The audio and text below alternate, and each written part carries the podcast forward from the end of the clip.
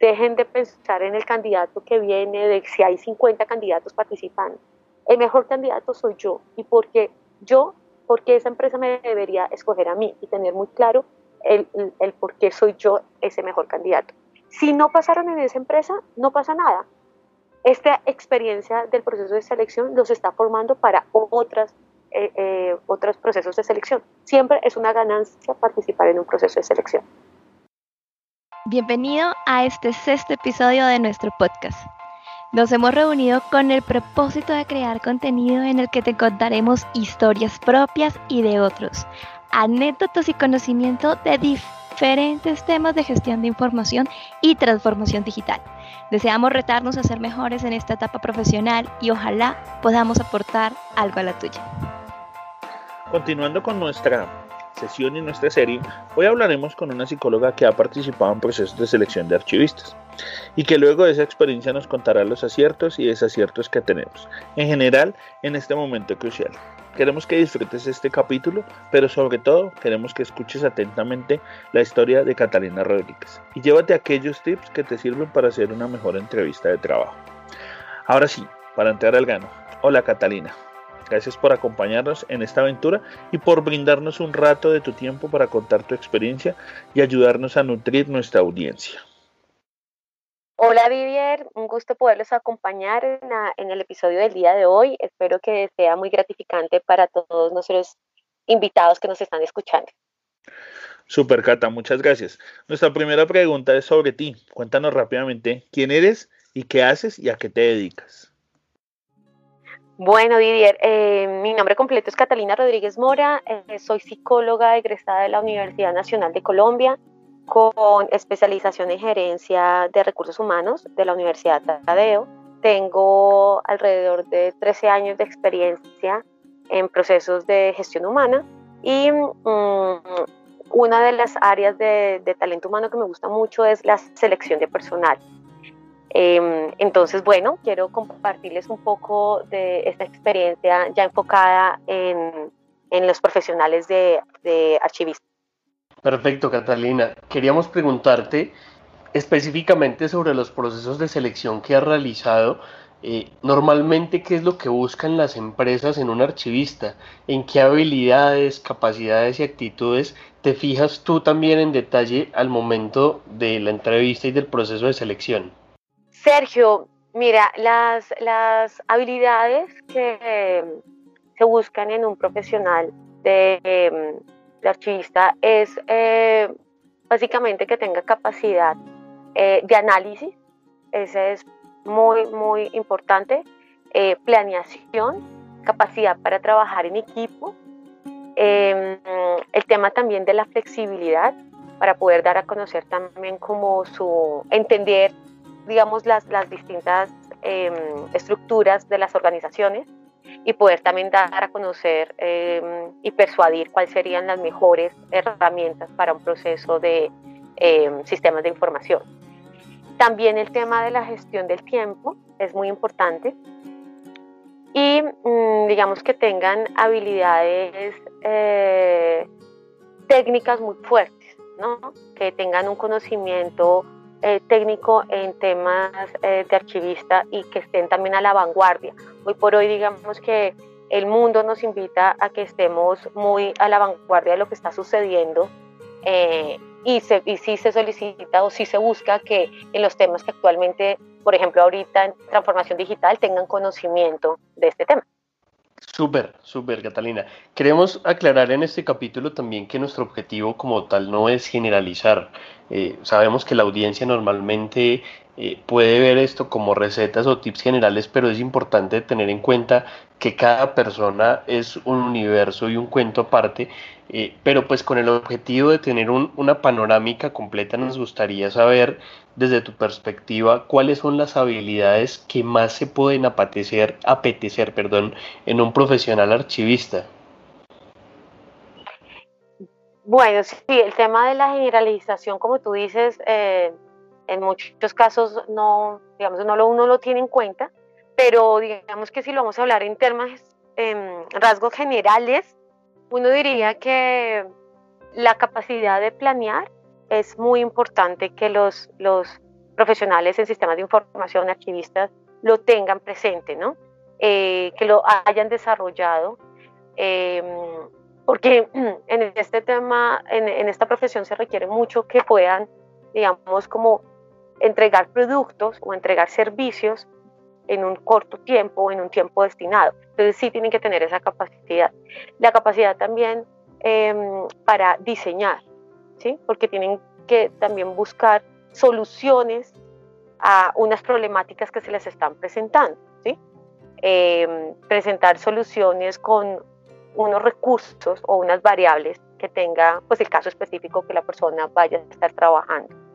Em, también se requiere la habilidad em, de trabajar en equipo, porque aquí se trabaja con diferentes eh, profesiones interdisciplinarias, personas que no saben nada de archivística, ¿sí? personas que no saben para qué necesitan esto en su empresa o en su organización o en su entidad o en su dependencia.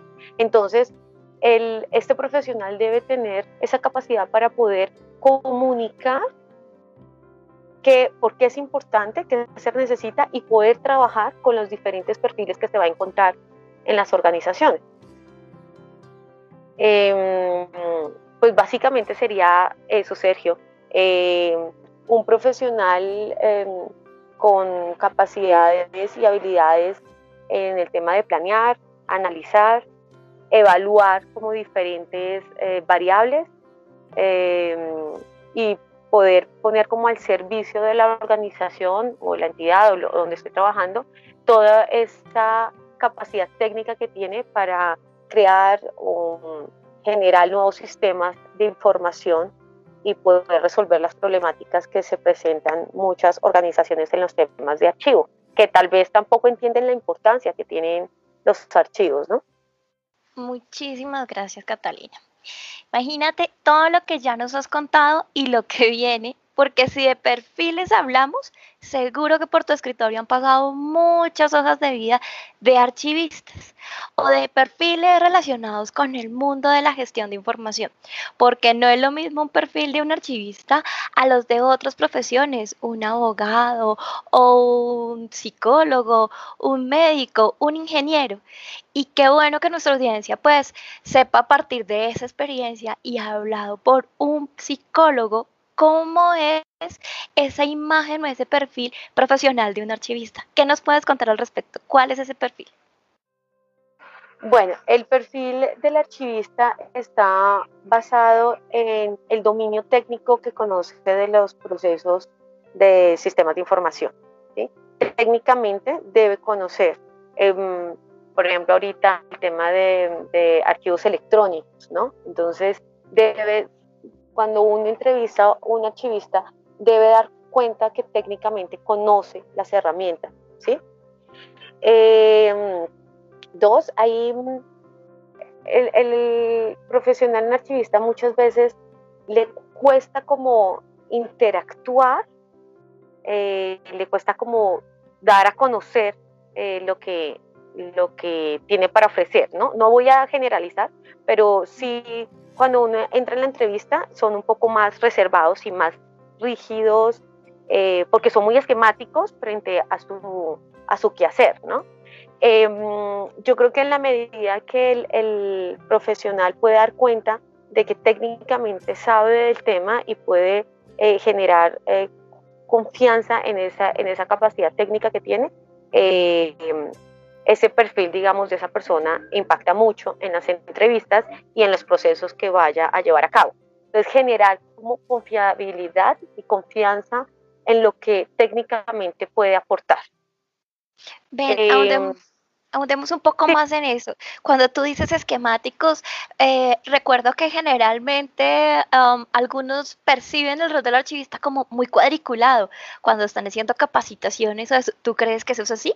Sí, sí, en, el, el, archivista en general, ¿no? Porque no vamos a hablar de casos... Sí, sí, sí, sin generalizar, pero un patrón ahí. sí, ahí son como, en, digamos que para su labor y para su quehacer deben ser también esquemáticos para poder llevar como muy bien sus procesos y necesitan esa planeación esquemática, es decir, se requiere que sean esquemáticos, pero tal vez al dar a conocer esa información, eh, sí sería bueno que trabajen más las competencias de comunicación, ¿sí? para dar a conocer ese conocimiento, e, e, e, esos técnicos que ellos manejan muy bien. Sería como ahí el tema que quisiera como resaltar y es, eh, muchos, digamos los que se dedican como a la consultoría, eh, lo tienen desarrollado.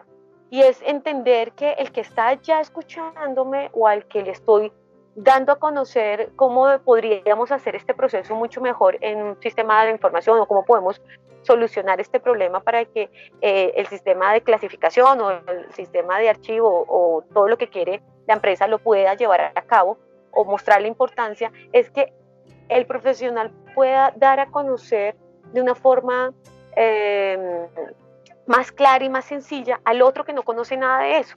Entonces, a veces como que se centran mucho en, la, en, en su parte, como si le estuvieran hablando solo a archivistas o a profesionales de, de información. Muy técnicos.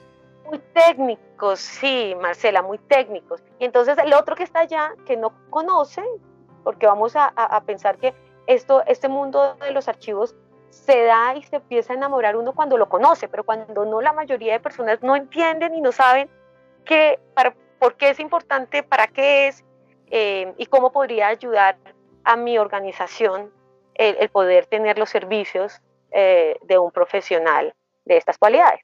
Entonces, has dicho dos cosas que me gustaría como, como que nos contaras. Eh, yo creo que también cuando llegaste al mundo de los archivos, quizá no conocías el perfil profesional de un archivista, no sabías que de pronto ni existíamos. Es algo que muy frecuentemente nos pasa en el gremio y nos preguntan, ¿y y eso se estudia y eso hasta qué nivel se estudia y para qué eso. Cuéntanos cómo fue tu proceso de llegar a conocer que existe un gremio de archivistas. Marcela, sí, antes de, trabajar en, eh, en, este mundo de los archivos, realmente no los conocía, no, no sabía que, que había una carrera que se, o varias carreras más bien, que se enfocaban a este tema tan importante que hoy lo veo muy importante para todas las organizaciones. Entonces, la aproximación fue como, eh, existe más de una carrera, hacen qué es lo que están haciendo, por qué es tan importante esto. Em, y fue encontrarme con un, un mundo muy interesante, porque definitivamente en todo lo que hacemos se necesita una organización. Voy a hablar como del ámbito personal, de los archivos de uno, ¿sí? Y uno a veces no sabe cómo organizarlos, ni sabe para qué, ni cómo, y después es un desorden. Entonces, desde ahí lo más chiquitico, que es como la organización de los archivos propios, uno entiende que es muy importante este, esta profesión y todo lo que brinda. Pues, eh, digamos, dime. No, no, sigue, sigue, está buenísimo. pues ayudan, digamos, como a poder organizar y poder entender cuál es eh, el valor que tienen los archivos en el presente, en el pasado y hacia el futuro. Y cómo podemos conservar esos archivos y cómo todo lo que hacemos en todas las organizaciones, en todo, el mundo, se interactúan a través de los archivos, ya sean físicos o electrónicos. Entonces, em, sin lugar a dudas, es una profesión que aporta mucho em, al mundo, ¿no? En general, desde lo privado y, lo público. Maravilloso lo que nos has contado, Catalina. Y seguro que esas hojas de vida que has recibido y todos los procesos de entrevista que has tenido, eh, pues ya nos has contado algunos tips que podemos mejorar, ¿no? Los temas de comunicación, de la asertividad, de cómo movemos los temas y cómo nos empoderamos y llegamos a la gerencia y podemos hacer que las organizaciones pues brillen con su gestión de información a partir de cómo nosotros los archivistas también sabemos transmitir el mensaje. Pero seguro que en todo ese proceso has encontrado más errores que normalmente se cometen. Entonces, Cuéntanos qué podemos más mejorar en esas entrevistas y sobre todo a partir de esa experiencia, danos tips de qué podíamos hacer mm, para, para que esos errores sean evitados y podamos ser más asertivos con un proceso de selección. Bueno, digamos, estos eh, los principales tips que les podría como recomendar o sugerir aplican para, todos los procesos de selección. Pero digamos que en el perfil de, de, las personas que se dedican a la gestión de información, podríamos decir como uno que sean mucho más eh, tranquilos en el momento de la entrevista, es decir, que puedan mostrarse tal cual como son, eh, que puedan mostrar cuáles son sus habilidades y sus fortalezas. Siempre como que recomiendo que piensen que es una, una charla, no una entrevista. Yo sé que a veces es difícil pensar eso, pero realmente es lo que hace que en la entrevista te puedas sentir más cómodo. Y es pensar que estás en una charla con alguien que ya conoces y así te puedes mostrar mucho más como eres. Eso es fundamental en la medida en que el, el participante, el candidato se muestra, da más oportunidades que el entrevistador pueda ver sus capacidades y sus habilidades. En el perfil, en la persona profesional en, en gestiones de información, archivista o profesional del sistema de, de información, es importante que pueda comunicar mucho más, ¿no? Que hable más, porque a veces hablan solamente lo necesario, ¿sí?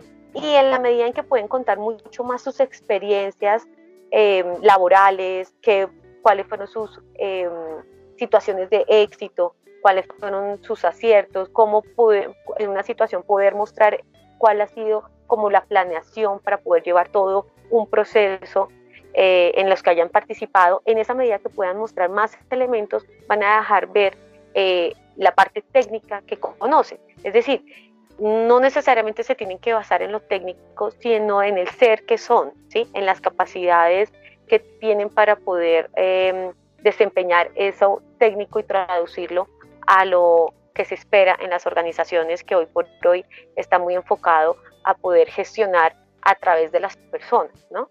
Entonces eh, es en la medida en que puedan mostrar mucho más, eh, mostrar mucho más sus capacidades de, de, trabajar en equipo, eh, yo creo que es fundamental. En este, en este perfil, trabajar en equipo se vuelve algo muy, muy esencial. Estos tips que Catalina nos ha dado están geniales. Realmente es algo que nunca se lo cuentan, es algo que nunca lo aprendes y muchísimo menos en la universidad te lo, te lo cuentan. Solo lo podría hacer una persona que lo vive como un psicólogo, como es el caso de Catalina. Realmente esto es para anotarlo y grabarlo en nuestro día a día cuando nos enfrentamos a diferentes procesos de selección y entrevistas. Ahora vamos a entrar, Catalina, en un tema y son los temas económicos. Siempre suelen ser el talón de Aquiles en los procesos de selección. ¿Qué tanto influyen las expectativas de los candidatos en temas económicos al momento de elegir a un candidato? Bueno, Didier, eh, la expectativa salarial es muy importante en un proceso de selección, tanto para la persona que está participando como para la organización o la entidad que está en búsqueda de ese profesional.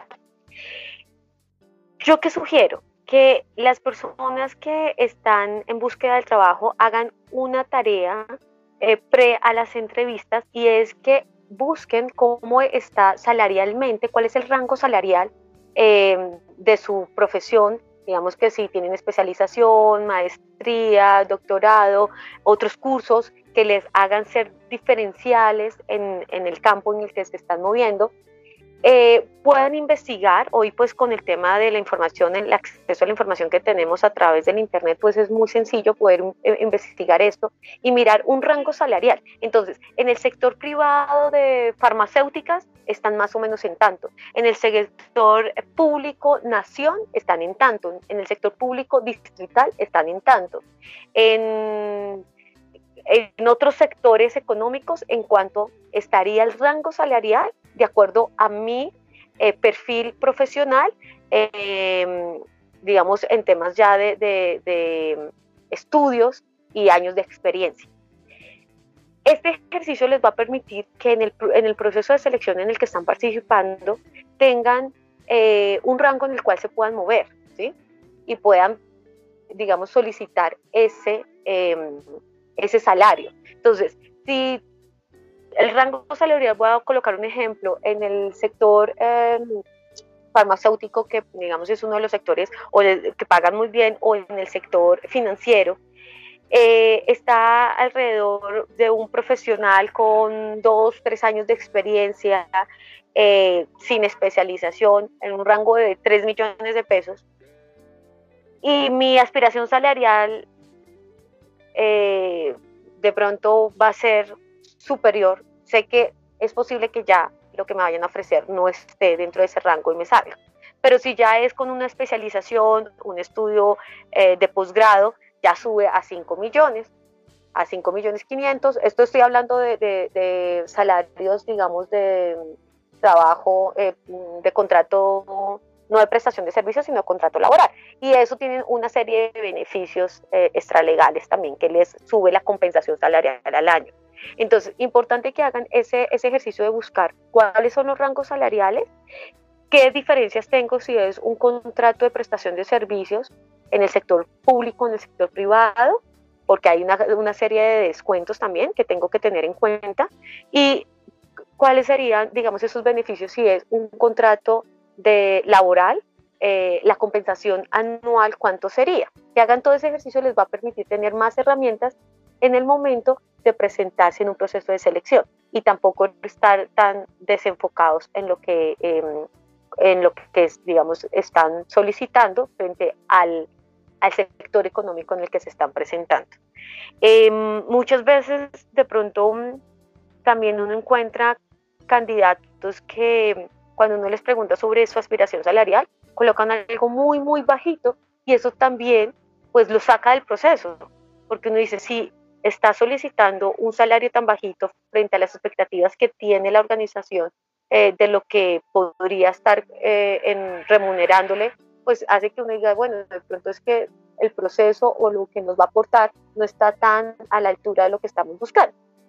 Genera de pronto esa, esa duda, pero muy seguramente este candidato lo está haciendo es porque eh, lleva bastante tiempo sin trabajo o eh, no tiene la referencia de cuánto estarían pagando en ese sector económico al que se está presentando. También puede suceder que de pronto soliciten algo muy alto y pues no se ajusta. Ahora, hay, hay, siempre también es importante que ponga como un mínimo y un máximo, porque en eso también si la persona tiene un perfil muy interesante para la organización, lo que va a terminar uno a veces haciendo, hay, eh, algunas organizaciones tienen como la, la, la, oportunidad de negociar esos salarios o esos eh, contratos, ¿no? esos honorarios. Entonces uno dice, bueno, tenemos, estamos en 7 millones, eh, pero esta persona nos puede aportar esto, esto, esto. los procesos que ha llevado en otras organizaciones han sido de éxito por esto, esto, porque en la entrevista uno no pudo evidenciar todo eso. Y pues uno podría decir, ok, nos vamos y le podemos subir tanto, de acuerdo a lo que la persona quiere, porque no queremos perder ese talento. Entonces, es importante que hagan el ejercicio de poder revisar cuál es la escala salarial en el sector económico que se están presentando. Catalina, cerraste tu pregunta con un tema muy importante y pues quería comentarte y comentarle a la audiencia también que eh, fue algo de lo que hablamos, si no estoy mal, en el segundo o en el tercer capítulo y es de negociar el salario, ¿cierto? Eh, yo en muchos, en muchos casos he utilizado esta técnica de negociar dependiendo obviamente del nivel de confianza de la persona con la cual me estoy entrevistando eh, y pues he desarrollado algunas habilidades en torno a esa negociación. Me gustaría escuchar de parte, de parte tuya eh, Catalina, ¿cuál consideras que es la mejor estrategia que puede utilizar un entrevistado para llegar al punto de negociación y cómo debería darse ese ejercicio de negociar el salario? Bueno, eh, Sergio, em, siguiendo, digamos, frente a lo que les estaba recomendando en la anterior pregunta, si yo, candidato, tengo un marco de referencia de cuánto está la escala salarial, el rango salarial, en este sector que me estoy presentando a proceso de selección, eso me va a dar una ventaja competitiva y es yo realmente frente a lo que estoy buscando y estoy necesitando para mi desarrollo personal, em, ¿cuál sería mi rango salarial? Combino eso con lo que está en el, en el sector al que me estoy presentando y coloco mi rango, es decir, ya tengo claro que yo no podría eh, hacer este trabajo y por debajo de tal. ¿sí?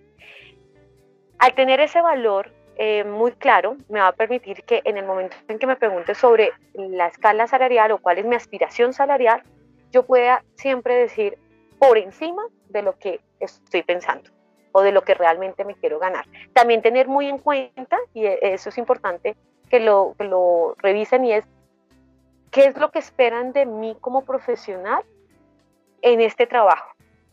¿Cuáles son los retos que voy a tener? ¿Cuáles son, digamos, también eh, las ganancias a nivel personal y profesional, no netamente económico, sino todo eso que puedo eh, crecer como persona y como profesional, que también es un valor agregado, ¿no?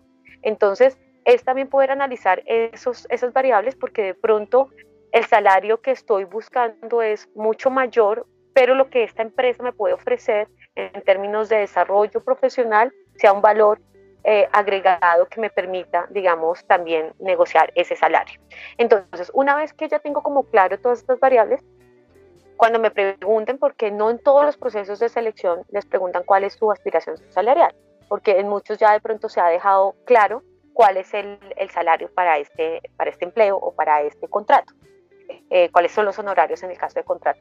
Entonces, eh, siempre irse, eh, la sugerencia que les puedo hacer es que se digan un valor por encima de lo que ustedes están, están pensando o están queriendo obtener en este trabajo.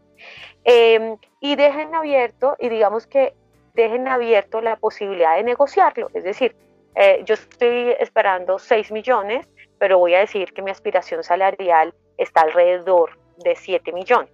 Y cuando lo pones en alrededor, ya el entrevistador sabe que tienes un margen de diferencia. Eh, dices y complementas tu respuesta diciendo el por qué es importante que te, te den ese salario. Y resaltas, digamos, tus capacidades eh, y resaltas el valor agregado que va a tener esta compañía, esta organización, esta entidad contigo al contratar. ¿Por qué es necesario que te paguen eso? Pero dándoles argumentos del valor que van a tener al ser la persona que contratan con ese, con, ese valor eh, salarial. No, estamos cargados de tips, estamos cargados de aprendizajes, estamos cargados de un montón de conocimiento que si no lo empezamos a aplicar vamos a seguir perdiendo esas oportunidades. Ahora, Catalina, hablemos un poco sobre las fortalezas y debilidades de los candidatos, porque cada candidato debe conocerlas. ¿Es fácil para un entrevistador? ¿Te ha pasado que identificas en un proceso de selección? Eh, mira, mm, el entrevistador, digamos que tiene bastante, entrevista, bastante experiencia en entrevistas. Entonces, no solo es el lenguaje, lo que está diciendo el candidato, lo que da cuenta, sino también el lenguaje no verbal. Entonces, cuando, la, cuando se les pregunta sobre el tema de fortalezas o aspectos a mejorar, yo normalmente en mis entrevistas no digo debilidades porque ya cuando le colocas en el pensamiento al otro una debilidad, ya automáticamente la persona se protege, ¿no? y no es tan sencillo poder hablar de esas eh, debilidades. Entonces yo siempre les pregunto por aspectos a mejorar, porque esa debilidad, si lo ves en, un, en, una, en otro aspecto, es, em, digamos, desde otro ángulo, es un aspecto que puede estar la persona mejorando, obviamente si quiere mejorarlo, ¿no? Entonces siempre les pregunto por aspectos a mejorar. Y ahí sería otro tip que les quiero dar, y es, todos ustedes cuando estén en una entrevista, y tengan que hablar de sus debilidades, no las piensen como debilidades, piénsenlas como aspectos en los que están trabajando y en los que quieren seguir trabajando.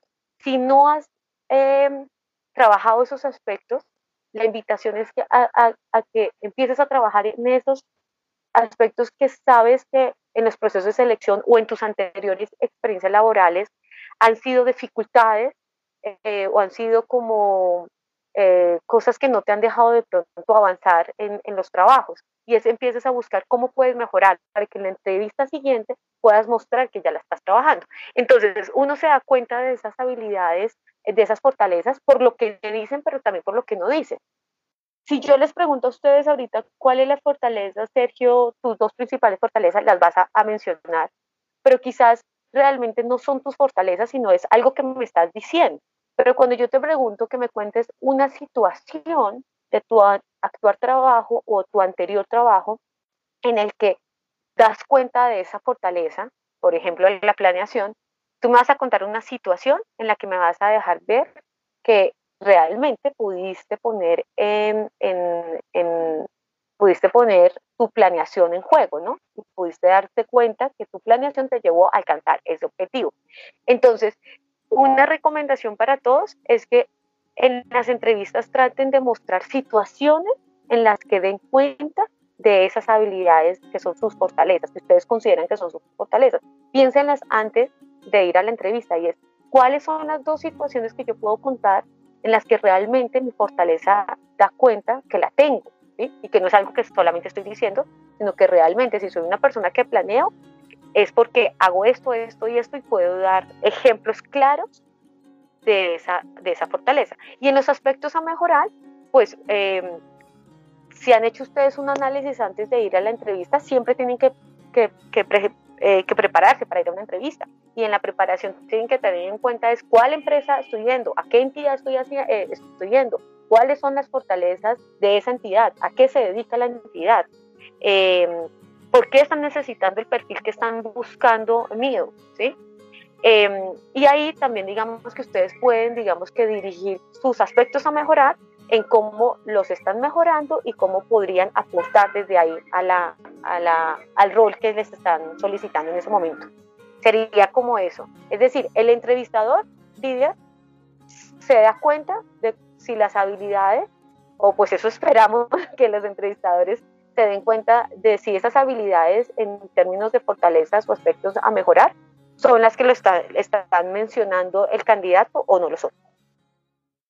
Muchísimas gracias. Hasta ahora yo creo que todos estamos así súper atentos y con la libreta lista. Pero mira que en este tiempo, eh, ya pues después de la pandemia, el trabajo en casa, de toda la virtualidad, pues eso también hizo que cambiaran las formas de las entrevistas en medios virtuales. Y cuéntanos si, esa, si es fácil detectar esas habilidades y fortalezas de los candidatos o esos aspectos a mejorar. Y también cuéntanos cuáles serían esas estrategias para lograr una entrevista virtual exitosa.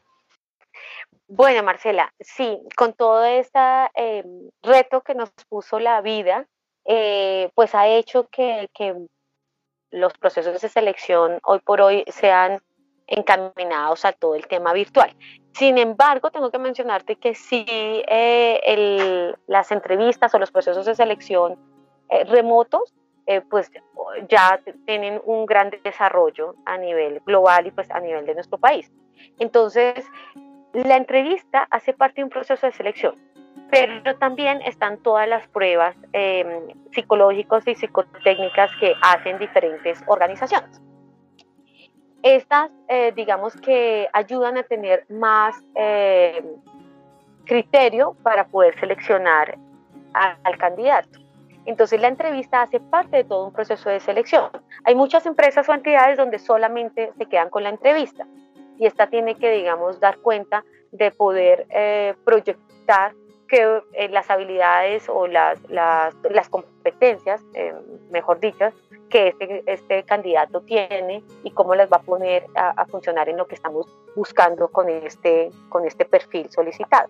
Entonces, en la entrevista virtual, em, digamos que principalmente se debe hacer con cámara, o sea, se deben preparar para que sea con cámara, para que el entrevistador pueda tener ese contacto eh, más, un poco más cercano con el candidato, porque solo por voz eh, uno tiene algunos elementos, pero pierde otros aspectos ¿no? a ser evaluado.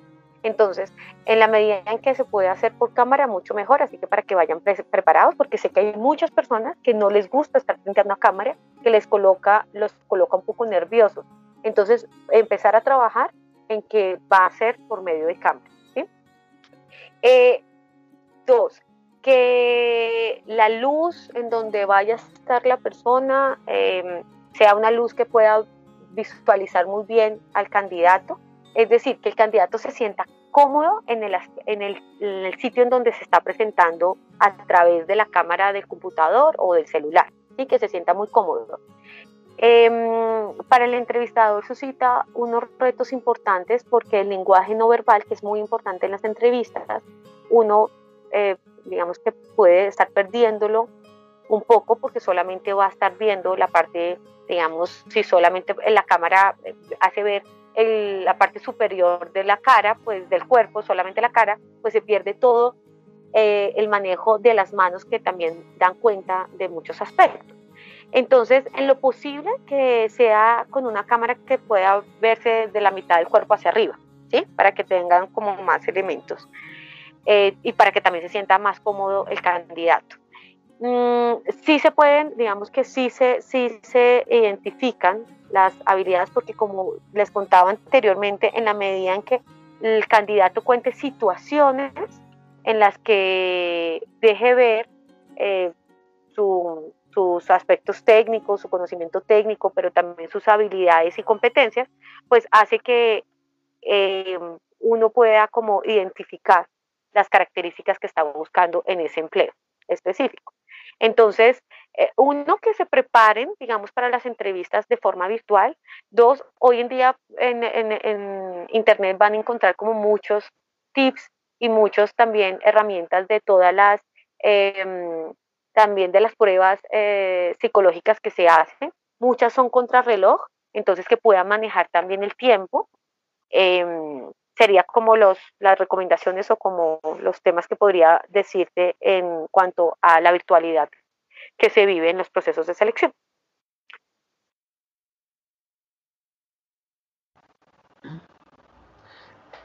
Gracias, Catalina. Eh, vamos a ir, a ir cerrando ya esta entrevista y hay un asunto que es muy común al, al gremio de los archivistas y es que, obviamente también sin generalizar, y es que eh, solemos dar la imagen de que somos un gremio que cambia constantemente de trabajo, ¿cierto? Que digamos que la movilidad laboral de cada, de cada profesional es, es muy fuerte, la rotación es muy alta. ¿Tú cómo crees que influye esto en los procesos de selección? Mm, Sergio, mira, hay eh, profesiones como esta que por su mismo actuar hace que haya esa movilidad, porque trabajan muchas veces por proyectos. En el proceso de selección es importante que mencionen o que dejen ver que no es que se están, eh, que dejan un proyecto sin terminarlo, sino que se han movido es porque hacen un proyecto, lo finalizaron, iniciaron, lo finalizaron, no lo dejaron, sino que ya arrancan a otro proyecto, que muestren que es por eso, ¿no? Y no que es una inconstancia del, del, del, candidato, porque también se podría entender así si no dejan ver muy bien que es porque tenían, que ya terminaron este proyecto y iban para otro. Podría ser que dejaron en la mitad un proyecto y eso sí es negativo en un proceso de selección, porque lo que se busca es que para la persona que estoy contratando, la que voy a contratar, me lleve a cabo todo para lo que lo estoy contratando. Entonces, si uno ve en su hoja de vida de este candidato que hay mucha movilidad, pero no en la entrevista uno no puede em, cuenta que ha sido por unos proyectos ya finalizados, entonces sí sería algo negativo. Pero si se ve que ha sido porque sencillamente tiene diferentes proyectos y los ha cerrado muy bien y puede dar cuenta de eso, pues no, no, no sería negativo, sino lo que muestra es que es una persona que está constantemente creciendo a nivel profesional y que está, digamos, que lo que trae de una empresa le puede ayudar a otra o de una organización a una entidad diferente, ¿no? Y que tiene una visión también amplia. Eso, eso puede ser también entendido como una fortaleza, porque te has podido nutrir como candidato de diferentes eh, puntos de vista y sobre todo de diferentes sectores. Entonces, eso puede, si lo muestran muy bien, eh, puede ser una fortaleza en los procesos de selección. Excelente. Hay una pregunta que está asociada obviamente con este tema de, la movilidad y de la rotación y es lo que más lo que más valoran las empresas. ¿Qué se valora más? Un perfil que trabaja por proyectos y que normalmente tiene, tiene eh, hitos y éxitos de corto o mediano tiempo o un perfil que está durante muchísimos años dedicado y entregado a una organización. ¿Qué resulta más atractivo al momento de un proceso de selección? Sergio, eh, aquí, mm, pues, mm, te tengo que decir que me causa como, eh, esta pregunta siempre la hacen los candidatos, porque a veces dependiendo, esto depende, depende de la entidad, depende de la organización y depende del sector. Hay sectores en los que es mejor que la persona tenga una estabilidad, porque lo que están buscando en este proceso de selección es que la persona, eh, todo ese conocimiento de la organización, no en un año se vaya y pues tengo que volver a hacer transferencia de conocimiento a una persona nueva. Entonces están buscando que sí sean personas que tengan mayor eh, nivel de estabilidad en los trabajos anteriores. Pero hay muchas empresas que la dinámica de lo que buscan es que sea una persona que haya sido más, em, que se haya expuesto a más variables y que tenga mayor capacidad de resolución de, problemas, porque en la medida en que tú estás cambiando de una empresa a otra, tienes que, uno, entrar en acción muy rápido, o sea que tu capacidad y tu curva de aprendizaje es mucho más rápida y entregar productos en un corto tiempo. Entonces depende para qué organización vayas o para qué proyecto vayas. Eh, ¿Qué se valora más? Mm, los dos. Los dos están bien valorados porque como les estoy mencionando, depende de lo que esté buscando la, entidad y también depende de lo que esté buscando el candidato. Si eres un candidato que estás buscando estabilidad, no, no busques proyectos cortos, trata de buscar empresas que estén buscando un profesional de base en, en, en, sistemas de información, en archivista, pero que sea un empleo de base que requiera esa, esa empresa. Eh, ahora, el que tengan varios proyectos, eh, pues digamos que a estas personas que les gusta estar en diferentes temas, es una ganancia muy buena para fortalecer competencias. Entonces depende, Sergio, yo diría que las dos son válidas y son buscadas por las organizaciones. Bueno, Catalina, siempre será un agrado para nosotros tener invitados de lujo como tú, cargados de experiencia y conocimiento para aportarle a otros y a nosotros también. Ya para cerrar, te abrimos el micrófono para que nos compartas algo más que creas que es de utilidad para nuestra audiencia, tips, consejos, entre otros, que puedan servirles para enfocar correctamente una entrevista y de golpe que la próxima vez pongan en práctica todo lo que aprendieron en este episodio. Didier, eh, bueno, me gustaría finalizar eh, diciéndole a nuestros queridos oyentes que mm, en un proceso de selección eh, lo más importante es que puedas mostrar quién eres, tanto en todo el tema, de, digamos, de tu formación, em, pero hoy por hoy las empresas valoran mucho el ser, las competencias del ser, entonces que puedan mostrar quién eres.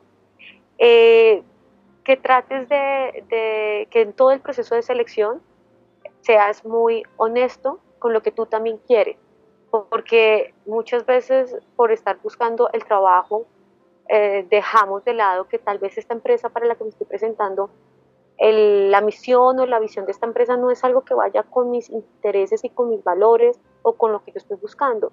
Y entro ahí a esa empresa, me seleccionan y ya de entrada voy a estar no alineado con lo que estoy buscando también en desarrollo personal y profesional, porque no está alineado con esa empresa. Entonces, importante para todos que tengan muy claro qué les gusta, qué quieren, digamos, a nivel personal y profesional, para saber si en esa empresa o en esa organización a donde me estoy presentando está alineado con lo que yo quiero. ¿sí? También em, que puedan, eh, digamos, eh, las competencias que ustedes han podido identificar, que son sus fortalezas, las sigan trabajando, ¿sí? Independiente si están en un proceso de selección o no, en la medida en que ustedes puedan estar, ustedes puedan estar eh, fortaleciendo esas competencias, les va a ayudar que en cualquier proceso de selección sean evidentes esas competencias. Y en esos aspectos que ustedes han identificado que deben eh, mejorar, busquen, eh, ya sea por el tema de Internet o por medio de libros o por medio, digamos, de, de diferentes estrategias, el poder fortalecer esas competencias y trabajar en esos aspectos a mejorar para que cada vez sean profesionales eh, mucho más alineados a lo que ustedes quieren. Eh, el proceso, hay un, un, aspecto que también quisiera mencionar y es el liderazgo. Todos en la medida del trabajo que tengamos es importante, sobre todo en este perfil, que trabaja en el liderazgo, porque mm, los procesos o las, las tareas, actividades que están desarrollando siempre requieren esa competencia de liderazgo para poder mostrar a los otros por qué es importante lo que están haciendo y cómo va a generar cambio en esa organización. Em, también tener presente como el manejo del tiempo en los procesos de selección y, bueno, que se note mucho la motivación que ustedes tienen en participar en ese proceso. Tengan presente que el proceso de selección se, tiene, se está haciendo desde el momento en que ustedes envían su hoja de vida, en el momento en que les hacen la primera llamada, ahí ya se está haciendo el proceso de selección. Muchas veces en la forma en que contestan esa llamada, da cuenta mucho de la persona que, que, que vamos a invitar al proceso de selección. Entonces, también tener como muy claro que si dijeron que enviaban un documento, la hoja de vida o algo adicional que les pidieron y le dijeron que lo enviaban en 10 minutos, si dijeron 10 minutos son 10 minutos, si dicen media hora es media hora, porque ahí ya están dando cuenta de ustedes cómo em, van a tener esas herramientas en el trabajo frente al compromiso. Básicamente sería como eso, Didier, Sergio y Marcela, em, invitarlos a todos los em, oyentes a que trabajen mucho en sus competencias y en cuando estén en un proceso de selección saber que el mejor candidato son cada uno de ustedes. Dejen de pensar en el candidato que viene, de si hay 50 candidatos participando. El mejor candidato soy yo y porque yo, porque esa empresa me debería escoger a mí y tener muy claro el, por qué soy yo ese mejor candidato. Si no pasaron en esa empresa, no pasa nada esta experiencia del proceso de selección los está formando para otras, eh, eh, otros procesos de selección. Siempre es una ganancia participar en un proceso de selección. Gracias, Catalina. Nos quedamos con un episodio lleno de elementos que seguro son de utilidad para toda nuestra audiencia. Nos resta dejarte la invitación abierta para que nos acompañes más adelante en nuevos episodios y sigamos construyendo lazos de amistad y de conocimiento que nos sirvan a todos. Muchas gracias a todos. Les deseo eh, un feliz día, tarde, noche para nuestros oyentes en el momento que tengan la oportunidad de escucharnos y que puedan compartir este episodio eh, pues a todos los compañeros, amigos o familiares que consideren que les es de bastante utilidad. Muchas gracias a todos. Bueno, hemos llegado al final de nuestro episodio. Eh, recuerden que somos arroba contacto podcast si te gustó nuestro episodio de hoy, comparte, comparte, comparte. Recuerda que queremos llegar a muchas personas que sabemos que les van a servir todo el contenido que traemos en Contacto Podcast. Bueno, eh, entonces esperamos vernos de nuevo y hasta la próxima.